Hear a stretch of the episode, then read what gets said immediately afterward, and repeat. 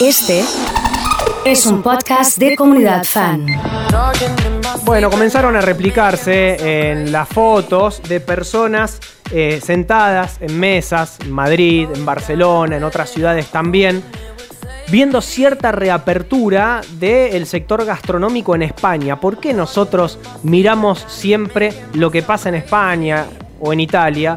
Porque por lo general es la foto de lo que va a pasar acá en nuestro país, en Argentina, dentro de unos 15, 20 días o por ahí un mes. Es por eso que estamos en comunicación telefónica con Gabriel Cuesta. Él, es un empresario gastronómico de Mallorca, Islas Baleares, a quien le doy la, la bienvenida y le agradezco por estar acá en Fan de Acá a la Vuelta. ¿Cómo estás, Gaby? Buenas noches.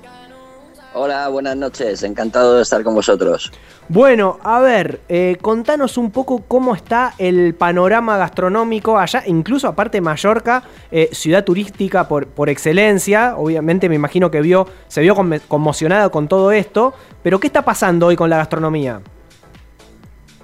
Bueno, en realidad este ha sido un golpe bastante duro para, para la hostelería en general, eh, más en Mallorca evidentemente porque aquí vivimos eh, prácticamente el 80% del turismo y al estar todas las fronteras eh, cerradas pues ha habido la mayoría de, de, locales de hostelería que no han podido volver a, a su reapertura. Y bueno, estamos en una fase ahora que se llama la fase 2, son de, tenemos cinco fases aquí en España Estamos en la fase 2 y en la fase 2 en teoría se pueden eh, volver a, a, abrir los restaurantes y bares con la mitad de la capacidad, con lo cual es muy difícil seguir con este negocio si no hay turistas, si no hay gente para tener. De hecho, el 60% de los establecimientos, mm, teniendo la oportunidad de abrir, no pueden abrir porque los gastos se les va de las manos. Claro. Ese es el, el, panorama que tenemos ahora mismo. Me imagino, o sea, la opción que le están dando es abrir con el 50% de, la capacidad eh, que habitualmente lo hacían. Obviamente, imagino, separando mesas. Eh, ¿Tienen que generar un cambio en la infraestructura del lugar? Por ejemplo, blindex para separar una mesa de la otra. Porque me imagino, facturan menos e incluso a lo mejor hasta tienen que readaptar un local. Algo muy complejo, ¿no? Bueno, realmente no es obligatorio la separación por medio de, cristales o de algún tipo. Lo único que, exigen es que haya dos metros entre, entre mesa y mesa.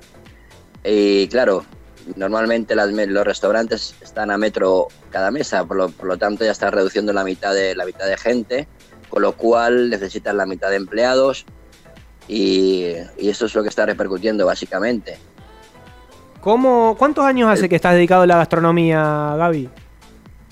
26 años. Nunca, 26 años. nunca vivieron una situación tan crítica como esta, ¿no? No, jamás, jamás. Incluso cuando hubo la crisis de, del año 2008 no, no fue así. O sea, realmente es, es eh, el gobierno español está dando una serie de ayudas con, con unos planes que se llaman ERTES, que es una suspensión temporal de del, del trabajo, el, del cual están pagando el 70% de los salarios a, a, los empleados que están incluidos en, este, en esta situación, pero no es suficiente porque cuando termine todo esto, la verdad es que habrá desgraciadamente muchísimos puestos de trabajo que no se podrán, no se podrán cumplir. Gaby, vos sabés que te quería este, consultar más que nada por algunas decisiones que han tomado bueno, otros países ¿no? que, pertenecen a la Unión Europea, en este caso más precisamente Italia, por ejemplo en Sicilia, en donde están haciendo así como, bueno, a ver, eh, venite para la isla y te reconocemos el 50% del pasaje, siempre para, para viajes de, gente que eh, está dentro de la comunidad y demás. Digamos, ¿hay alguna novedad, ustedes tienen alguna novedad en cuanto a determinaciones que el gobierno español eh, quiera tomar, digamos, para, bueno, enfrentar esta situación que, como vos decías, es peor que la crisis que atravesaron hace algunos años? Pues mira, realmente el gobierno español en un principio eh, quería empezar a abrir fronteras a partir del 15 de junio para los extranjeros hace una semana. Dijeron que una vez que abrieran fronteras, todo el mundo que tuviera que llegar a España tendría que estar 14 días en cuarentena, con lo cual, pues evidentemente los hosteleros se han echado a la calle y se han echado contra el gobierno porque es ilógico. No creo que ningún turista vaya a venir a Mallorca para pasarse 14 días en la habitación. Claro, Entonces eh, están están rectificando y quieren hacer unos programas piloto de empezar a abrir no, no todo, toda la frontera entera, pero sí hacer programas que vengan 20, 30 mil personas, hacer una pequeña prueba de cómo podría ir la cosa y, e intentar aumentar. De hecho, aquí en Baleares hay una propuesta de la Confederación Hotelera, que es eh, cuatro cadenas hoteleras, quieren empezar a introducir una clase de turismo muy controlado con muchos eh, test de salud, etcétera, etcétera, etcétera, y quieren empezar a hacerlo, pero estamos pendientes de que apruebe el gobierno de España hacerlo. En realidad el gobierno está yendo a, a lo que va viniendo, lo que va viniendo, lo que va viniendo, y no tenemos claro que tenga un plan específico. Estamos hablando es con triste, pero es así. Con Gaby Cuesta, él es empresario gastronómico de eh, la ciudad de, Palma de Mallorca, en realidad, capital de las Islas, Islas Baleares. Eh, según tu experiencia, em, ¿ves viable el rubro así, por más que haya una cierta reapertura? ¿O, estamos yendo camino a que aquel empresario gastronómico, por más que lo dejen abrir con el 50%, baje las persianas y se dedique a otra cosa? Yo creo, creo que, habrá, que habrá negocios que sí que funcionen, pero son negocios que siempre se han basado en, gente de barrio, gente de alrededor. Yo creo que los grandes restaurantes y los hoteles creo que este año no van a tener ningún tipo de rendimiento porque no es factible. Porque normalmente una cafetería o un restaurante que tiene muchísimas mesas, tiene mucho personal, tiene unos alquileres muy altos y entonces va a ser muy difícil poder recuperar esta temporada. Más cuando nosotros normalmente empezamos sobre mediados de febrero y, ya tenemos tres meses de temporada perdidos de seis realmente efectivos. Entonces, este año en general, yo hablo por lo que conozco en las Islas Baleares, la mayoría de personas eh, ven perdida la temporada, desgraciadamente. Vamos a, terminar la nota con un poquito de esperanza eh, y quiero que le cuentes a, la gente, imaginemos que eh, este escenario va a pasar, por lo general las desgracias en algún momento se terminan y le tenés que recomendar a algún rosarino o alguna rosarina que en su momento quiera viajar a Mallorca, dos o tres lugares que no puede dejar de visitar. A ver, calzate el, buzo así de, de, experto del turismo y decinos qué lugares de Mallorca eh, tenemos que visitar sí o sí cuando volvamos a poder ir. Bueno, realmente de Mallorca decirte tres lugares sería un poco injusto, porque hay miles de lugares donde visitar en Mallorca. Evidentemente, sus playas y sus calas hay que dedicarles tiempo a, visitarlas porque es una, es una maravilla del mundo. La ciudad antigua, su catedral, es una de las, para mí, de las más bonitas que existen en el mundo.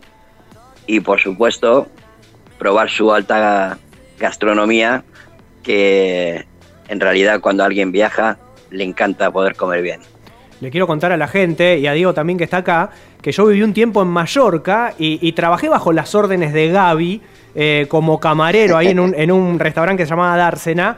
Y quiero que le digas a, Diego y a la gente qué tipo de camarero era, era Nacho Negri. Bueno, Nacho Negri era un camarero que se hizo a sí mismo. Era un camarero que, era un camarero que, que aprendió pero yo a mí no me gustaría hablar de Nacho Negri como qué tipo de camarero era, sino qué tipo de persona.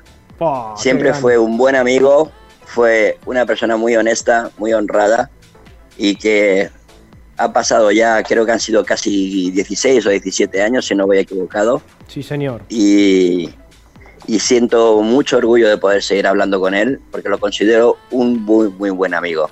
Como persona, como persona es lo que a mí, lo que a mí me interesa. Como camarero yo creo que para él fue una experiencia obligada y, y bueno, lo mejor que me he podido llevar de, su experiencia como camarero es que tocara a mi puerta para que nosotros lo podamos contratar, nada más. Como camarero un buen tipo, diríamos acá en Argentina. Exactamente. Muchas gracias, Gaby. Lo mismo siento de vos y, y, te agradezco mucho esta comunicación para darnos este panorama, viste, con, con Diego tratamos de, contar las noticias que pasan en Italia o en España, porque por lo general después sucede lo mismo acá un mes después. Eh, lamentablemente el, panorama no es el mejor, pero bueno, habrá que adaptarse. Mira, yo creo que yo creo que hay que tener esperanza. Primero porque te voy a dar una noticia en directo, voy a ser papá. Voy a volver a ser papá otra vez. este confinamiento ha servido para, por lo menos, para traer una nueva criatura al mundo. Y luego, por otra parte, quiero dar mi, mi más caluroso abrazo a todos los rosarinos, ya que yo he estado ahí en Rosario, eh, tengo amigos y es una ciudad que me encanta y que me, gustaría volver a, visitar, obviamente, y sobre todo poder darte a ti un gran abrazo, Nacho. Lo mismo siento, vamos a hacer el, intercambio. Vas a venir vos para acá y nosotros vamos a ir también a visitarte allá a Mallorca. Muchas gracias, Gaby. ¿eh? Perfecto. Un abrazo y buenas noches.